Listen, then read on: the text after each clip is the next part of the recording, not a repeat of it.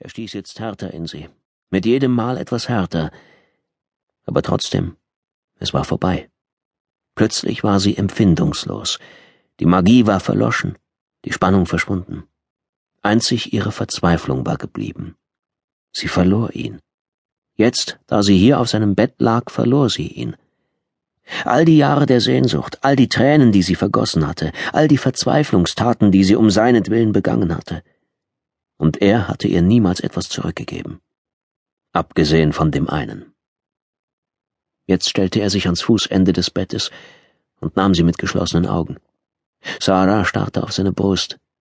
Anfangs hatte sie der Anblick irritiert, doch mit der Zeit hatte sie Gefallen gefunden an der durchgehenden weißen Hautfläche über seinen Brustmuskeln.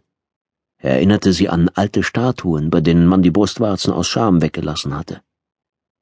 Sein Stöhnen wurde lauter, sie wusste, dass er gleich mit einem gewaltigen Brüllen kommen würde. Wie sie dieses Geräusch geliebt hatte. Diesen immer wieder überraschenden, ekstatischen, beinahe schmerzerfüllten Gesichtsausdruck, als übersteige der Orgasmus jedes Mal aufs Neue seine wildesten Erwartungen. Sie wartete jetzt nur noch auf dieses letzte Brüllen, den dröhnenden Abschied in seinem kahlen Schlafzimmer, das längst all seiner Bilder, Gardinen und Teppiche beraubt war. Danach würde er sich anziehen und in einen anderen Teil des Landes ziehen, wo ihm, wie er ihr beteuert hatte, eine Stelle angeboten worden war, die er nicht ablehnen konnte. Ihre Beziehung jedoch konnte er ablehnen. All das hier. Und trotzdem vor Genuss brüllen. Sie schloss die Augen, aber es kam kein Brüllen. Er war erstarrt. Was ist los? fragte sie und schlug die Augen auf. Sein Gesicht war tatsächlich verzerrt, aber nicht vor Ekstase. Ein Gesicht, flüsterte er. Sie zuckte zusammen. Wo? Da draußen, vor dem Fenster. Das Fenster befand sich am Kopfende des Bettes, direkt über ihr. Sie drehte sich herum und spürte ihn aus sich herausgleiten.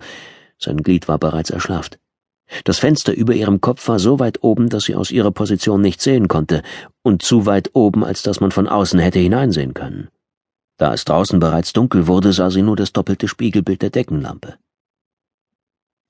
Du hast dich selbst gesehen, meinte sie. Ihr Ton klang beinahe bittend. Das habe ich auch erst gedacht, sagte er und starrte noch immer auf das Fenster. Sarah zog die Knie an, richtete sich auf und blickte in den Garten.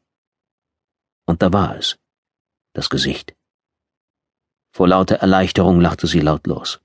Das Gesicht war weiß, mit Augen und Mund aus schwarzem Schotter, der vermutlich aus der Einfahrt stammte.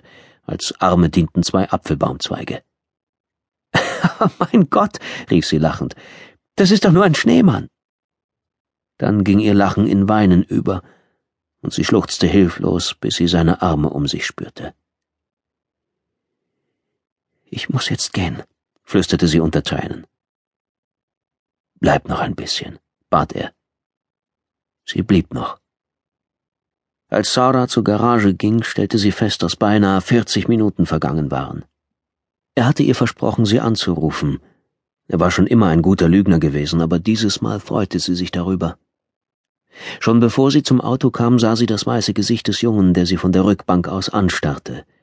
Als sie am Türgriff zog, stellte sie zu ihrer Überraschung fest, dass das Auto abgeschlossen war. Sie sah durch die beschlagene Scheibe zu ihm herein, doch erst als sie ans Seitenfenster klopfte, machte er ihr auf. Sie stieg ein. Das Radio war aus. Es war eiskalt im Auto. Der Zündschlüssel lag auf dem Beifahrersitz. Sie drehte sich zu ihrem Sohn um. Er war blass, seine Unterlippe zitterte. Alles in Ordnung? fragte sie. Nein, sagte er. Ich hab ihn gesehen. In seiner Stimme schwang der dünne, schrille Unterton mit, den sie nicht mehr gehört hatte, seit er als kleiner Junge zwischen ihnen auf dem Sofa gesessen und sich beim Fernsehen die Hände vor die Augen gehalten hatte. Doch jetzt war er im Stimmbruch, gab ihr keinen Gute-Nacht-Kuss mehr und begann sich für Motoren und Mädchen zu interessieren. Und eines Tages würde er sich mit einem von ihnen in ein Auto setzen und sie verlassen. Auch er. Was meinst du damit? erkundigte sie sich und drehte den Zündschlüssel. Der Schneemann, als der Motor nicht ansprang, befiel sie jähe Panik. Dabei wusste sie gar nicht, wovor sie eigentlich Angst hatte. Sie starrte durch die Windschutzscheibe und drehte den Schlüssel noch einmal. Konnte die Batterie ihren Geist aufgegeben haben? Und, wie sah der Schneemann aus? fragte sie, trat aufs Gaspedal und drehte den Schlüssel verzweifelt und mit einer solchen Kraft, als wollte sie ihn abbrechen.